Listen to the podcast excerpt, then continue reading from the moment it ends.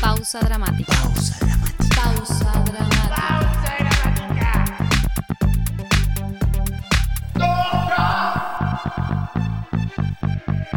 Pausa dramática. un podcast sobre teatro.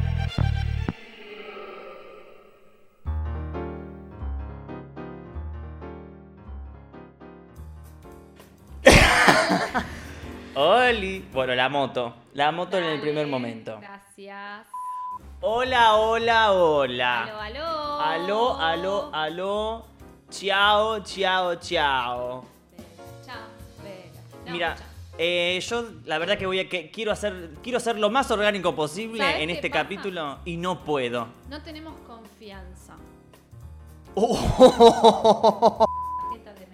Claro, no, nos pasó esto, que nosotros en dos episodios grabamos este episodio y no se grabó. En el primero se había grabado, eh, Bien, estábamos como muy deprimidos, muy deprimidos y dijimos ah, no. verdad, Nos salió mal. El primero no salió mal. No nos gustó. La segunda estuvimos una hora hablando de algo, la verdad que súper orgánico, Re lindo. re lindo, pero sorprendiéndonos, qué sé yo. Divertido. No va a ser hoy, esta vez, eh, tan orgánico, tan divertido, eh, chiquis, porque vieron, tenemos sentimientos también. Eh, bienvenides a todos. Bienvenides. Un capítulo más, un episodio más de este podcast que sigue vivo, aunque... No, si empezamos así, vamos mal. Vamos Queremos mal. agradecerles por mantenernos vivos. Gracias, Abstra. No, no, up, up. Bien ar... No, sí, bienvenidos, sí. Eh, nosotros es la tercera vez que nos escuchamos, pero ustedes no. Y, y nos va a salir lindo porque ya dijimos que este capítulo nos gusta mucho. gusta Yo mucho. creo que en realidad lo volvemos a pasar y lo volvemos a pasar. A propósito. A propósito. Porque nos gusta. Nos gusta mucho toda esta información. Y no tenemos ganas de seguir buscando información nueva. Entonces eh, nos limitamos nosotros mismos. Nos digamos. repetimos porque nos Exacto. gusta.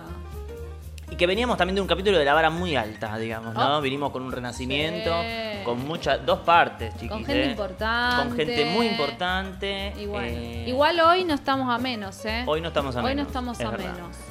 ¿Por qué? Marcelito, No, bueno. Marcelito, ¿estás ahí? Marcelito, ay. Te agarro del pescuezo. Veníamos hablando del Renacimiento, venimos hablando de la época medieval, venimos hablando de los griegos antes antes. se rompe todo. Eh, y ahora volvemos un poquito para atrás porque el Renacimiento estaba un poco más eh, relacionado al 1600, 1700, por ahí. Sí. Eh, más o menos, porque no soy una, una línea histórica en vida. Eh, y ahora nos vamos un poquito más para atrás porque vamos a hablar nada más y nada menos que del teatro oriental. Ay, ¿qué hacemos nosotros hablando del teatro oriental y no estamos comiendo sushi? Estamos tomando un amargobrero con pomelo que nada tiene que ver al, orient- al- al oriental. O sea, ¿qué pasa? Mira, vamos bueno. a tener un gato que nos va a interrumpir siempre. Así sí, que... eh, sepan los que están, les que están escuchando, que acá, donde estamos grabando, hay un gato. Que me está mordiendo la computadora. Van a pasar cosas. No te Listo, tomes el ya lo dijimos, ya está. Marcelito es parte del staff. Está acá. Escúchame, el teatro oriental, a mí me encanta, a mí me encanta, me encanta, me encanta. Es mi, mi, mi. Tu lugar en el mundo. Es mi lugar en el... O sea, a ver, nunca fui al oriente, quiero que lo sepan. No, claro. Por ahí voy y no me gusta tanto, pero sí el teatro oriental influyó mucho, mucho, aparte del teatro occidental. Estoy hablando de Artaud, de Grotowski, Barba, bueno, toda esa runfla del teatro antropológico está muy basado en lo que fue la escuela del teatro oriental. Y cuando decimos oriental, en realidad eh, es muy grande. Sí, eso quería decir. Primero, antes de comenzar toda la información, varias cosas. Primero, es, eh, es gigante el teatro oriental. Nosotros no nos vamos a detener a hacer una seguidilla de todo lo que hay en el teatro oriental, porque la verdad que no, o sea, tendría que ser una serie aparte, digamos, Claro. una temporada aparte, eh, porque es mucha data, mucha data. Eh, y nosotros también eh, sabemos que vivimos en un tiempo donde las cosas quieren que duren 15 minutos nomás. Entonces verdad. no podemos estar una hora hablando para que después nadie nos escuche. Tal cual.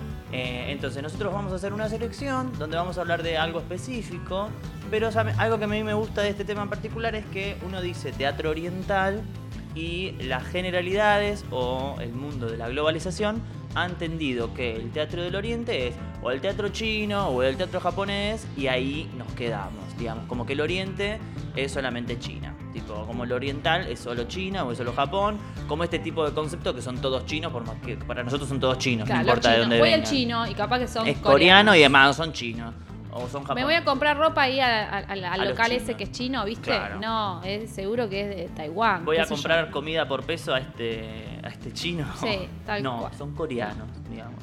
Tenemos esta globalización de que parece que son todos iguales para nosotros, Sí. eh, que no, digamos. Eh, pero a mí lo que más me gusta de este capítulo es que trae o reflota algo que está muy invisibilizado, que es para mí el teatro hindú. Eh, la India es el primer eh, lugar donde se empieza a iniciar los primeros registros de teatro oriental. Ahí va, ¿sí? ahí va. Eh, la India eh, es donde se empieza a registrar que hay obras escritas con actores profesionales, una sala teatral y que evoluciona antes de cualquier otra parte del Oriente, Mira. digamos. Y no es muy visibilizado, digamos. Nosotros preguntamos en la calle, ¿sabe del teatro hindú? No. Y capaz que decís teatro chino y te dicen, ah, sí, eh, sombras chinescas. La ópera. La ópera. ópera china. Exacto, como varias eh, cosas que sí nos llegan. Y esta, en este caso, eh, la India está como bastante invisibilizada y nada, a nadie le gusta, parecería, los hindú. Bueno. Es una gran deshonra a mis ancestros y mi Dios. Pero bueno, Eh, hubo un teatro clásico de la corte hindú, ¿sí? antes del nacimiento de Cristo incluso. ¿sí? Ya había teatro para la corte eh, en esa época, digo, antes del nacimiento de Cristo. Eh, había un escritor que usaba el nombre de Barata, ¿sí? que no sé cómo se escribe, no sé cómo se pronuncia, digamos. Eh, sí, vamos a empezar. Creo- Ah, también, sí. además de Marcelito que está en el staff, Ay, no me lo banco. también vamos a anticipar que vamos a pronunciar muy mal ciertos nombres, ¿sí? Por no decir todos, Por ¿no? no decir todos. Porque, nada, vamos a hablar sobre todo de Japón, de India, qué sé yo, la verdad que... Como sabemos. Pedimos disculpas si del otro lado está escuchando algún japonés, alguna japonesa. O que nos, o no- que nos manden cómo se dice realmente. Claro, y nosotros eh, ahí. edúquennos. Exacto. Entonces, había un escritor que usaba el nombre de Barata, ¿no? Que bueno, ahora la palabra significa actor, que escribió un libro que se llamaba La ciencia de la dramaturgia, ¿sí? En donde él consideró un gran tipo de obras, un gran número de obras que eh, ya venían fijadas de hace un tiempo y él hizo como una recopilación en un libro donde se llamaba La gran ciencia de la dramaturgia. Eh, y desde esa época, eh, de Barata en adelante, tenemos muchos manuscritos de, de un gran número de obras, dramas clásicos de la India. O sea, digamos, la India es un gran referente, eh, un gran precursor Claro. de, de la dramaturgia y de la, Punta de y del actor como profesional. Nosotros veíamos que recién en el Renacimiento había más compañías acá en Occidente. Sí. O recién en el Renacimiento se empezaba como a profesionalizar al actor Tal cual. eh, con sus compañías. Acá ya yo ya esto, yo ya, ellos ya, ya, yo, yo, yo, yo, yo, yo, yo, yo, ya, ya. Ellos ya lo tenían eso, ¿no? Como que había un montón de cosas que estaban prohibidas hacer en escena. Creo yo con el simple hecho de no tentar al espectador o a despertar esas sensaciones. Me acuerdo, por ejemplo, digo, ¿no? No existía la violencia y, por ejemplo, había cosas que estaban prohibidas como dormir en escena, comer. La verdad que está bien, te digo, porque mira, si no se podía dormir, comer, besarse, morder y aún rascarse. Qué aburrido. No, yo, yo esta Qué que... aburrido. eh, yo estoy con ellos, te digo la verdad, ¿eh? No, no, no, no. Ya tuvimos esta discusión. Sigo. eh, Tres veces tuvimos sin esta poder discusión. sin, sin, eh, sin entender. No, yo estoy de acuerdo porque te digo No esto. te hacía, no te hacía parado de ese lado del mundo rampolín. No, pero sabes que yo tengo una, una justificación lógica. Vos ves a alguien en escena comiendo, a mí me va a dar hambre. Sí. Ves a alguien durmiendo en escena, voy a querer dormir también. Ves a alguien no, eh, no hablas con alguien. ganas de coger. Y claro, o sea, o te, se están chapando. Ah, yo también quiero. O mismo, no sé. eh, Pero de- eh, también puede tratarse de eso, de, de sentirse emparejado, de- digamos. yo creo que me parece que va más, va más por un lado de no despertar ciertas tentaciones. Mm, qué cristiano que te volviste. Me encanta. Siento que ayer soñé con Cristo. No, me parece que. Me parece que está muy, muy eh, coincido con esta gente. Digamos, vos, uno empieza a hablar de piojos con alguien y ya le empieza a picar todo, digamos.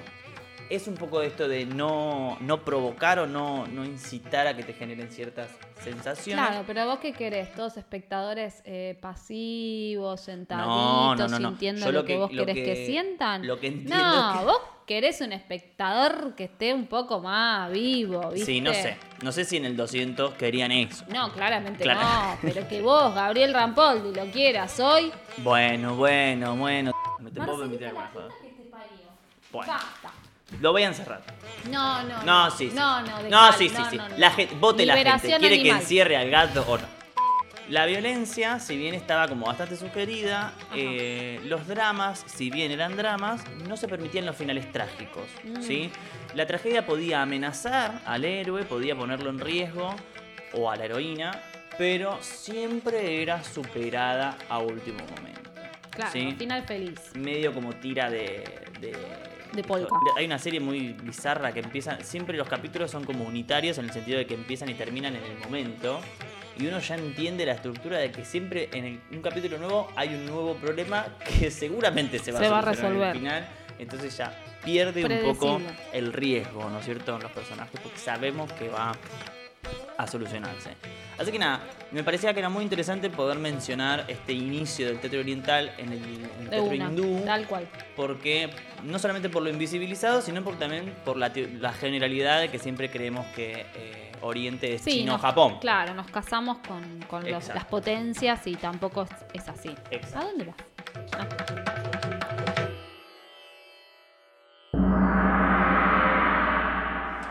Vamos a hablar de Japón. Ajá. Pom. ¿Sí? Y vamos a hablar de dos eh, teatros, teatros escuelas, digo teatros escuelas porque perduran a través de los años. Hoy por hoy podemos viajar a Japón y ver quizás una obra kabuki o una obra no, que son los dos tipos de teatro oriental que hoy vamos a charlar un poquito nomás. Así que bueno, si quieres arranco yo. Por ¿Te favor. parece bien? Me parece perfecto porque yo ya me quedé sin aire. Dale, para que vos respires un poco, igual no me dejes sola, vamos a hablar del teatro kabuki. Eh, estamos hablando de sus inicios en el 1600, Ujú. ¿sí? Que hay un dato lindo que me pareció, eh, digamos, es un teatro que tiene como muchos componentes, entre ellos la danza, ¿sí? Tiene mucho que ver también con lo dancístico, una danza especial, no piensen en la danza que estamos acostumbrados hoy, es otra cosa. Y digo esto que, que es interesante porque surge en la misma época que la ópera italiana. Bueno, en los 1600 y bueno, de hecho, la creadora, ojo, atente al grupo, Creadora. es una mujer, una bailarina, que inventó eh, un nuevo estilo. Para esos inicios solo actuaban las mujeres, pero claro, como todo el teatro, viste, para la, la- la gente ciega y la gente sorda, decías teatro y decías prostitución. Ah, sí. Entonces, bueno. Decía que vino una seguidilla, digamos, desde que es, desde sus inicios, el kabuki viene una seguidilla de prohibiciones, ¿sí? Prohibían a las minas, entonces después el kabuki lo, lo siguieron hombres jóvenes, pero después prohibieron a los hombres jóvenes porque también eran llevados a la prostitución. Bueno, Prohibido para los chicos de 10 años. ¿Qué pasa? ¿Cuál es la diferencia principal? Es que el teatro kabuki es como un teatro más de pueblo, ¿sí? De Claro. la gente común. El teatro no, estaba más asociado a lo aristócrata y... Vendría a ser como el café con ser, el teatro kabuki eh, del Oriente. Bueno. Nos- Como más popular. Más popular. Como es más para el pueblo, sí. que nos De reímos. lo que un nos gusta a poco. nosotros, Nos ¿no? olvidamos un poco de la- del drama y nos reímos. nos Tal reímos. cual, tal cual. Es un teatro popular eh, que sus personajes son personajes cotidianos. Personajes reales, ¿sí? De la vida común. Las historias son historias tradicionales, son leyendas quizás, eh, acontecimientos históricos, donde hay personajes que siempre, digamos, el leitmotiv es que se están cuestionando algún, o sea, tienen algún debate moral, ¿sí? O alguna historia de amor. Ahora, dicho esto, todo lo contrario. ¿Qué quiere decir? El teatro kabuki, el teatro no, el teatro oriental, tiene una particularidad que si bien en el caso de, del que estoy charlando ahora, que es el kabuki, son historias reales, personajes cotidianos, lo que vos ves como espectador, espectadora, espectadore, no es algo literal. Claro. No es el teatro occidental al que estamos acostumbrados, porque es todo metafórico, tanto así, por ejemplo, que, eh, eh, o sea, todo es una alegoría y un simbolismo. Es el teatro simbolista por Excelencia. excelencia. Son todos varones y hay actores especializados en hacer De mujeres. de mujeres, que tienen un nombre en especial que se llaman onogatas. ¿Sí? Que son los personajes femeninos. Estos actores tenían maquillaje, tanto maquillaje, si buscan en internet van a ver las imágenes muy lindas, muy bellas, que casi como una máscara, pero no es una máscara, sino sí, es sí. Maquillaje, claro, fondos blancos y los colores que usaban simbolizaban algo. Entonces vos ve- venía un personaje que Tenías que ir tenía- con un folleto a ver la obra y decir, a ver, ¿qué significa el color verde en las nosotros orejas? sí. Ah, Claramente entendimiento, los japoneses ya tienen toda su cultura puesta ahí, entonces entienden Manual a otro nivel. Uno lo tiene que ir a entender desde la cabeza. Claro. Pero quizás si sos un poco más sensible, un poco más abierto, te dejas ser y quizás algo entiendas. Yo creo que también igual es un problema nuestro de los occidentales de que necesitamos que nos expliquen literalmente Todo. No queremos que nos deje nada al azar. Exacto. Explíquenos todo bien literal. Del, del occidental y del teatro hegemónico en Occidente, por lo menos en Argentina, que es muy e- europeo, ¿no? Y todo es el realismo y naturalismo. Y bueno, si vas a ver obras por ahí de otro palo, te das cuenta que entender lo que pasa al pie de la letra no es lo más importante, ¿no? De eso se trata el teatro oriental, de eso se trata el kabuki. Eh, bueno, y el maquillaje, esto, por ahí veías entrar un actor que tiene la cara blanca, con mucho predominancia del azul, y vos ya entendías, ¿no? Que quizás el, el azul eh, tiene que ver con que es un personaje villano, o que por lo menos mientras lo estás viendo, hace de villano. Capaz que si veías el rojo, mucho rojo en el maquillaje, sabías que es el héroe, ¿no? Como el protagonista. Bueno, y así cada color del maquillaje decía algo. También teniendo en cuenta de que ellos ya en su cultura general, Sí, los colores tienen su significado y su importancia, cual. digamos. Como que tal cual. no es lo mismo. Lo mismo pasa con el vestuario, son vestuarios súper, viste, como uh, pomposos y, y los colores en el vestuario también tienen que ver con eso. Ahora voy a contar en un ratito lo que más me gusta, que es una escena de, de una obra. Pero todo, todo tiene que ver con todo, digamos. Eso creo que es la, el resumen, ¿no? Todo nos quiere decir algo. Pasa algo muy lindo en el kabuki, que es que los personajes, en un momento, hacen unas mie. ¿Qué son las mie? Son como unas posturas, tipo de estatuas, así como un congelado que hace el actor ¿Sí? en un momento determinado. Eh, hace como una pose, un medio, un, un bailecito. sí. Yo, yo fui eso, ¿te acordás que te dije? Ah, sí. Yo hice de geisha en un evento muy importante donde nos pagaron, donde los trajes eran tan, tan increíbles y tipo, vos también tenías como una cabeza donde, donde vos no hacías nada y ya la imponencia que daba eso Ya ya, era un- montón. Donde nosotros nuestra única eh, función era hacer estas poses, Las estas poses, mie, Las mie. eh, para poder eh, apreciar bien las líneas de los, de los vestuarios. Claro. y como favorecer la- Claro, las como que poses. te observen, digamos. Muy Acá- gracioso porque yo no sabía cómo hacerlo. y veías a una geisha aburrida. una geisha argentina que quería ir a comer nomás. No quería estar ahí. No, acá tiene que ver, porque parece que nosotros ahora mientras lo hacemos movemos las manos como si estuviéramos haciendo Un adagio. claro, una cosa ahí media rara. En realidad, en el teatro oriental hay un laburo corporal muy zarpado. Uno lo ve y parece, ah, qué sencillo. Pero tienen todo un laburo corporal Ah, sí, para sí, llegar sí, a lo que hacen. Si hay algo que no tienen acá librados es ser El- todo tirado de los el pelos. cuerpo tiene un laburo muy Esos grupos de especial. teatro que dicen, no, ensayamos una vez y ya está, tipo, No, hacemos no, una pasadita así y ya lo mostramos. No, no, no, no. no. Para nada. Las MIE lo que hacían en realidad era que el personaje, que en general muchas veces después lo charlamos, pero la escenografía del teatro kabuki, que esto es venía del teatro, no tiene una pasarela grande. ¿sí? Que ahí los personajes llegaban, es como que aparecían por ahí, ellos llegaban y ahí hacían estas mie como para presentar, lo que vos decís, para presentar, ah, bueno, este soy yo. Este soy yo. Seguramente aparecía un coro hablando, porque en el teatro kabuki había una, las voces del coro que iban contando un poco la historia. Los personajes igual hablaban, ¿eh? no es que no, pero bueno, había como un coro que iba como contando la historia. Y estos actores hacían esa pose, que podía ser en la pasarela o podía suceder en ot- eh, adelantada la acción. Y bueno, esto, ellos se congelaban, hacen algo raro con los ojos, como que los ponen medio en blanco, giran un poquito la cabeza, quedan ahí congelados. Y lo que te está queriendo decir es que va a pasar algo. Mm, Acá hay un- anticipo. Claro, un acá cambia algo, presta atención porque se viene lo importante. Claro. ¿Sí? Qué bueno que lo, lo anticipen porque uno siempre está muy despistado. Pasó algo y te lo perdiste. Tal cual. También el kabuki tiene algo muy interesante que es el rol de los kuroko.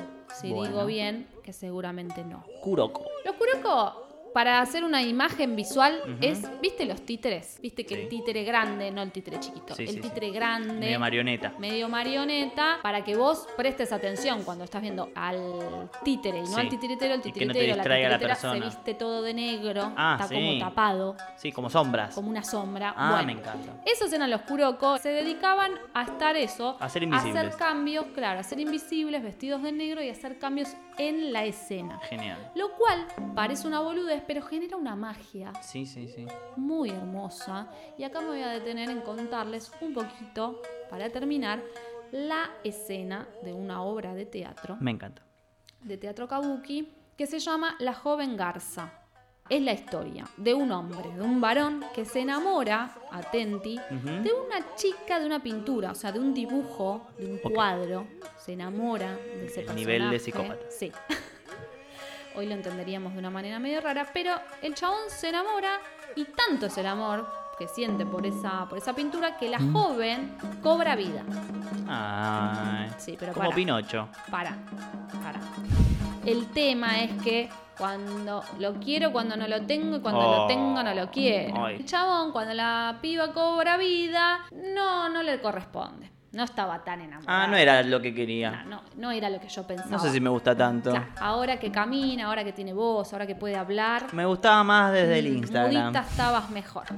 Desde las redes me gustabas más. Ahora que te vi en la realidad no me gustas tanto. cómo lo, la gosteó el chabón, la piba pasa de sentir amor, de ser joven, de Te sentir inocencia, pasa a la bronca, a la A la traición, vejez. al odio, a todo. Bueno, todos esos son cambios que si vos te decís, mira, agarra vos Gabriel que sos actor, ponete ahí, ahora estás enamorado. Ahora bueno, no. ahora no, ahora lo odias.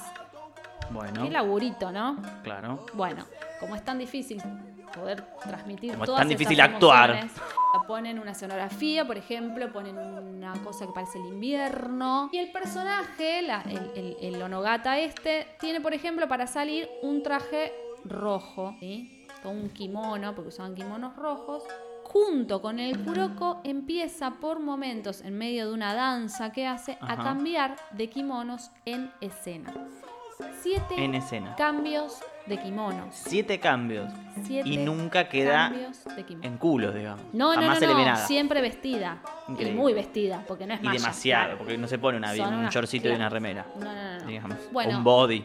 Nada, cambia la luz, cambia la escenografía, cambia la música. Generan todo un clima Un despliegue. de transformación. Pero lo del vestuario es realmente impresionante, además de- del personaje haciendo esta danza y qué sé Lo yo. vamos a poner en el Instagram, el videito. Pongámoslo porque es muy lindo verlo, genera una magia que no lo entendés, como, como, como era azul y ahora es dorado el, el vestuario y no se fue y vino y no hubo un apagón, ¿sí? Entonces, bueno, ¿para qué todo esto? Todo está como en una comunión para mostrar el cambio del personaje, la transformación de esta historia, ¿sí? Eh, creo yo que un poco el teatro kabuki en especial eh, se trata un poco de eso, ¿no? Como de, de- mostrar la vida, la, la profundidad de las emociones, de las ideas, eh, en medio como en una magia, ¿sí?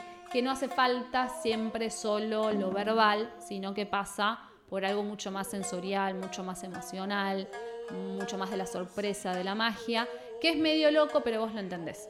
Sabes de lo que se está hablando porque te une con el personaje la humanidad.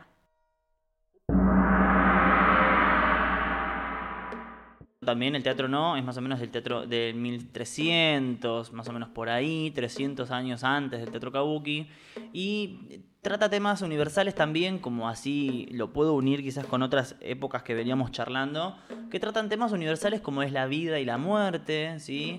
Eh, y lo que más me parecía interesante de este teatro es que comienza como con una especie de requiem. Empieza siendo una dramatización de los hechos destacados de un fallecido. Esto comienza así. Como un ritual, una ceremonia. Sí, como una ceremonia, tipo es como si vos vas a un velorio ahora Claro. y alguien hace una representación de los momentos más destacados de la persona fallecida. Eh, sus, escenarios eran siempre estructuras independientes, o sea, si se ponen a buscar, seguramente los han visto por algún lado, porque son muy referenciales, son como casitas, ¿no? Los escenarios son escenarios techados, que en su momento estaban al aire libre, entonces tenían su propio techo y el público estaba eh, afuera, digamos, a la intemperie. Estaban eh, situados en recintos de santuarios. Hoy en día los escenarios están en espacios cerrados, digo, pero se conservan la misma estructura de como una casita con la su casita techo. abajo de otro techo. digamos. Solo que, claro, está dentro de un lugar más grande donde el público sí está en un lugar cerrado. Como esto era al aire libre, eh, tenían como alrededor del escenario como todo un cantero en el suelo con unas piedras blancas, que son estas típicas piedras de jardín. Eh, o yo las asimilo a esas, no, Sí, no sí. creo que sean las mismas, pero algo similar, a estas piedritas como este canto rodado blanco, Sí. digamos, eh, donde se utilizaba para que el sol refleje y les haga de luz a los actores, Claro. digamos. Esas piedritas refle- reflejaban el- la luz del sol. naturales, digamos. Claro, y Qué lo utilizaban bueno. a modo de, de iluminación para los actores, ¿no? Hoy no tenemos un tacho de luz y nos volvemos loques. Mira, y no tatúo si no tengo Claro. Y además había algo, creo que se ve, que tenía que ver con que se actuaba más de día, por ahí hoy estamos acostumbrados al teatro, vamos de noche. Claro, tal Pero cual. en esa época se ve que se Tal hacía cual. de día. Eh, bueno, no significa talento o habilidad, ¿sí? aunque también se interpreta como realización. Por eso esto que veníamos de eh, el- el- lo realizado de esta persona, cómo se realizó Claro. en su vida, ¿no? como la realización de esta persona. Y bueno, existen varias formas de catalogizar las obras eh, de teatro no. Hay como muchas formas de categorizar. Si hay algo que se han especializado en ellos es en categorizar. Digo, no sé cuántas categorías. Tengo datitos curiosos. Dale, me encantan, me encanta tu sección de datitos Eh, curiosos. que yo no sé si cuándo un dato se considera curioso. Digo, pues, si si vos encontraste un dato curioso en internet o yo encontré un dato que me parece curioso y a partir de que yo digo que es curioso, es un dato curioso. Digamos. Yo me, auto, me autoproclamo como generador de datos curiosos. Bien. Siempre la Em, curiosidad es buena. Primero decir esto que me parece brillante, que lo encontré y me pareció muy divertido, que es que em, por más que nosotros los occidentales em, nos maravillemos con la perfección, la divinura, la estética, la solemnidad, el, todo este ritual, qué sé yo, no entendemos nada, digamos. Como que... Y un poco eh, fetichistas somos. Claro, como que nos podemos maravillar, pero no es un teatro que vaya como este, como el kabuki, a lo literal de las cosas. No, no, otro y registro, eh, claro. no, no hay nada similar a la vida en los movimientos de los Claro. actores. Eh, por lo tanto, un movimiento puede significar la muerte de un personaje o, eh, no sé, el nacimiento. A los personajes femeninos se los suponía como personajes invisibles. Epa. Mirá qué casualidad. Epa, epa, epa. Mirá qué epa. cosa sería. Al igual que a los demonios y a los espíritus, digamos, Ah, ¿no? Eh, y los O niños. demonios o vírgenes somos. Claro, o sos demonio, un espíritu, o sos una boluda.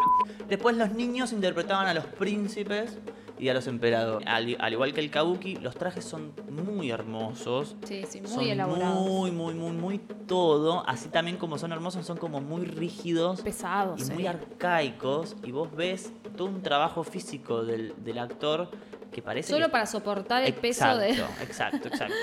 y después la utilería de mano es bastante real, aunque quizás, no sé, un abanico puede ser una daga o Claro. una bandeja o etcétera, digamos. Son objetos reales pero que cambian su, su concepto. Significan otra ¿no? cosa. Hay dos referentes muy grandes del teatro no, que es Kanami y su hijo Seami, ¿sí? que ambos son dramaturgos, ah, eran dramaturgos, actores y teóricos sobre este tema, digamos, ¿no?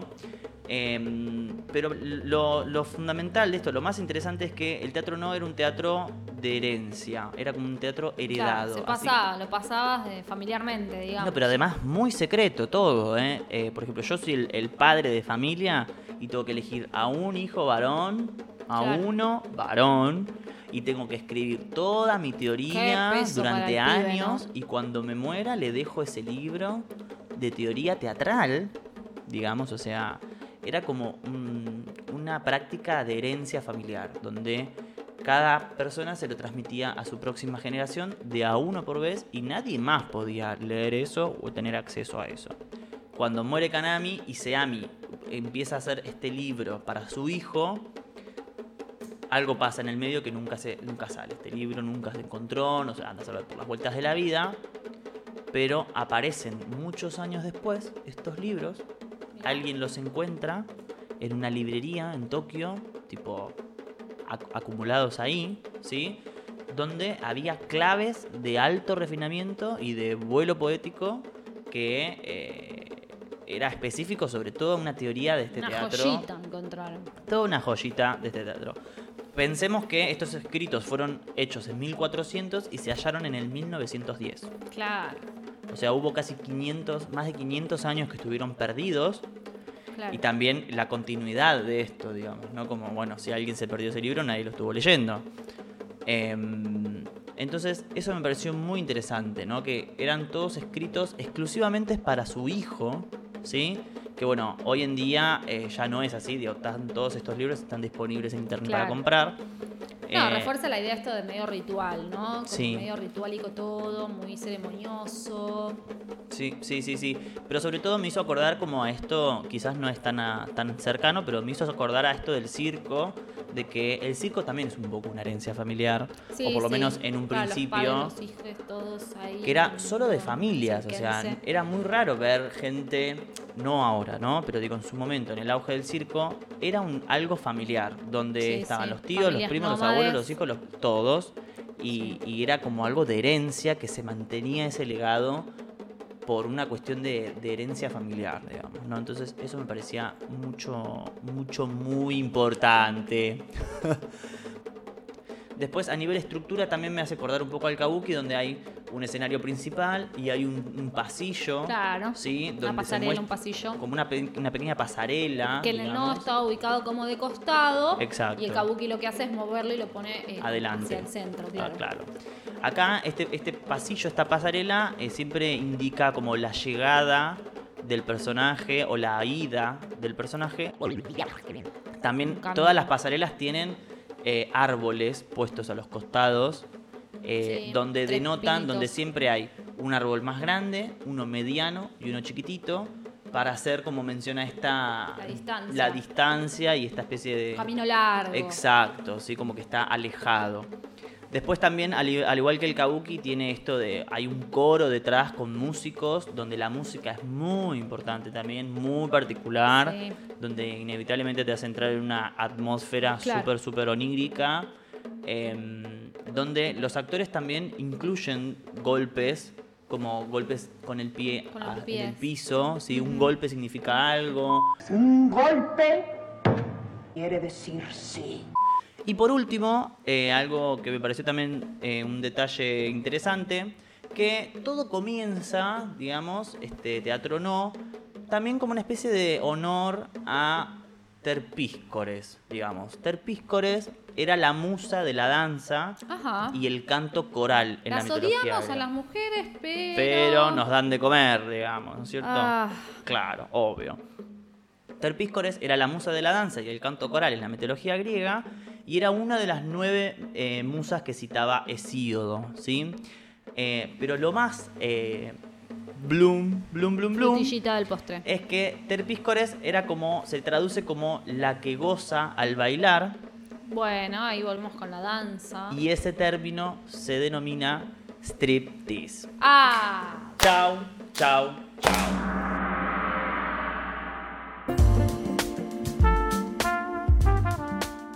En este episodio charlamos con Ernesto Martínez Correa. Es actor, director y profesor de Suzuki y Viewpoints.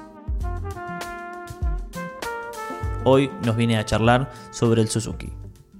Eh, Suzuki empieza una investigación más o menos en los años 60, 70, sobre eh, cómo la tecnología interfiere en la energía animal o propia del ser humano y cómo los actores em, contemporáneos, él dice, empiezan a entrar al escenario con una energía más baja de la que pueden estar, de la que naturalmente tenemos los seres humanos. Y la respuesta es esa, ¿no? Que la tecnología empieza como a apagar, e, nos pasa a todos y eso lo sabemos, a apagar la energía animal. Y ahora estamos pues en ese, en ese momento crucial en la que tenemos los celulares, todo lo hacemos con el dedito eh, y más allá no necesitamos, nos conectamos con este dedo con el mundo, ¿viste? Y entonces, lógicamente, al utilizar solamente el dedo, pues otras partes del cuerpo y la energía se empieza a atrofiar. Eh, el hecho del auto también, viste, del avión, antes los, los pues, eh, antes del auto y del avión y todo esto, eh, nos concentrábamos en caminar, teníamos que caminar o teníamos que montar un caballo para llegar a largas distancias y lógicamente eso te pide estar muy vivo corporalmente. Y eso es lo que Suzuki empieza a, a ver, que el actor empieza a apagarse y a utilizar una energía media que él dice para el teatro no sirve y para la interpretación no sirve. Tenemos que tener una energía pura animal. Entonces para mí el entrenamiento de Suzuki es volver al origen. Yo siempre pongo el ejemplo de cuando nacimos, tanto Emilia como Gabriel y yo, sabemos que cuando nacimos, pues no dejamos dormir a la cuadra entera con nuestros, con nuestros berridos, ¿viste? Y eso se va perdiendo, lógicamente por educación, por cultura, por el hecho de la tecnología también, por ese hecho del no y todo eso que nos ponen tanto, no griten, no digan, no hablen, no pues nosotros vamos apagando muchas cosas que lógicamente en la vida diaria pues son necesarias, pero en el escenario no podemos entrar en ese no, al contrario, necesitamos esa energía pura con la que nacimos. A esa energía en el entrenamiento se le llama energía animal. Eh, mm, la energía animal del hombre, ¿no?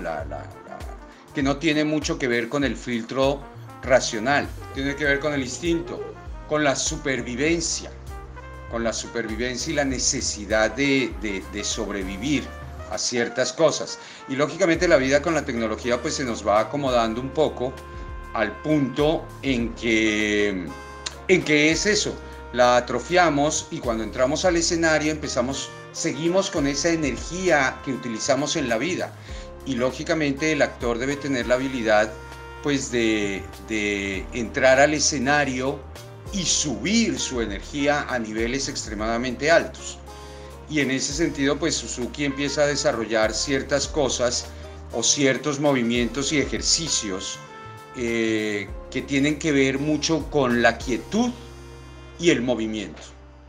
Pensar en una quietud absoluta no es posible, no es posible, es como el silencio, el silencio no existe. Por más de que nosotros estemos en silencio, allá nuestros órganos están haciendo ruido todo el tiempo allá adentro podemos llegar a estar quietos a un 90, 95%, pero adentro nuestro hay un movimiento continuo de sangre, de palpitaciones, de entonces y el universo mismo, en el universo no hay silencios, en el universo no hay quietudes y eso es casi un imposible encontrar. Y el entrenamiento trabaja mucho sobre eso, lograr esa intensidad interpretativa en la quietud. ¿A través de qué?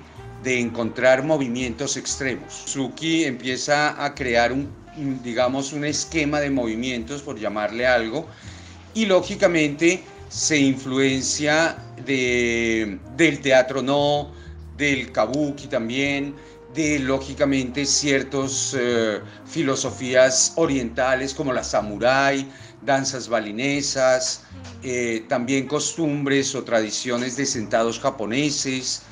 Eh, todo, todos estos movimientos tienen que ver con el centro, con, con, el centro del cuerpo, o sea, la cadera.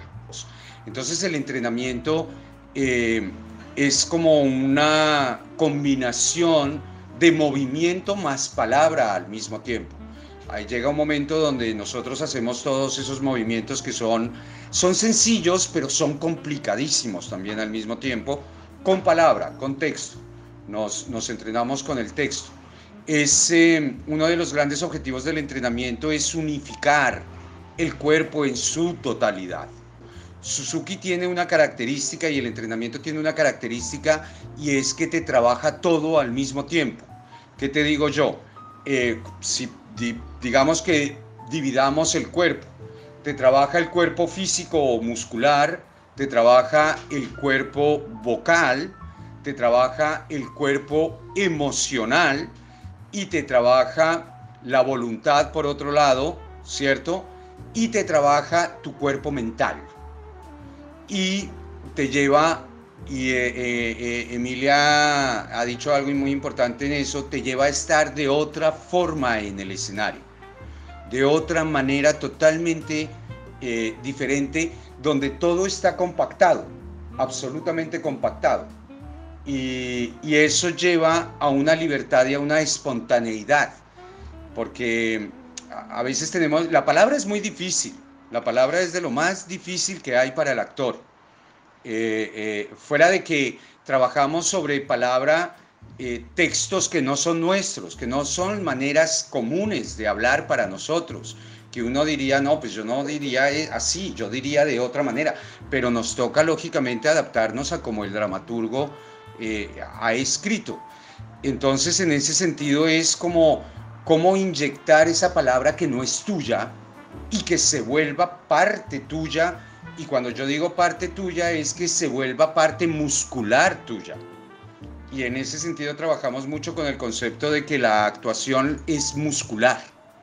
Actuar es, es un acto energético y la aplicación, digamos, es, es que se vuelve innata. El entrenamiento de Suzuki tiene un algo y es que es, y eso son palabras de, de mi maestra Ellen también, y es como una droga adictiva, dice ella el entrenamiento de Suzuki tiene algo muy lindo y es que te invita a conocerte profundamente, pero profundamente a ti, no solamente en la parte externa, sino nos invita a hacer un viaje allá adentro, a saber de nuestro corazón, a tratar de sentir nuestro riñón, nuestro hígado, los intestinos y cómo podemos poner todo eso a favor de la interpretación, a tratar de sentir cómo las venas, cómo la sangre recorre mis venas, cómo son mis poros, qué hay eh, entre el hueso y la piel, qué hay entre la espalda y el pecho. Entonces, lógicamente es, es, es oriental, ¿viste? Y los orientales difícilmente se pueden eh, eh, despegar de la parte espiritual interna y profunda del ser humano. Entonces eh, el entrenamiento te lleva también a eso y eso te lleva a poder interpretar con tus órganos, a, a poderlos sentir. Este podcast cuenta con el apoyo de la Casa de los Trabajadores Carlos Fontealba Recordá que puedes seguirnos en nuestro Instagram podcast dramático y ayudarnos con un cafecito en cafecito.app barra pausa dramática.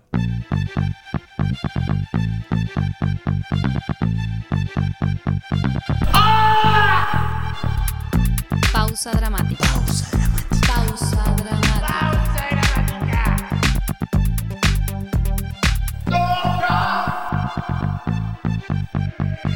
Pausa dramática. Un podcast sobre teatro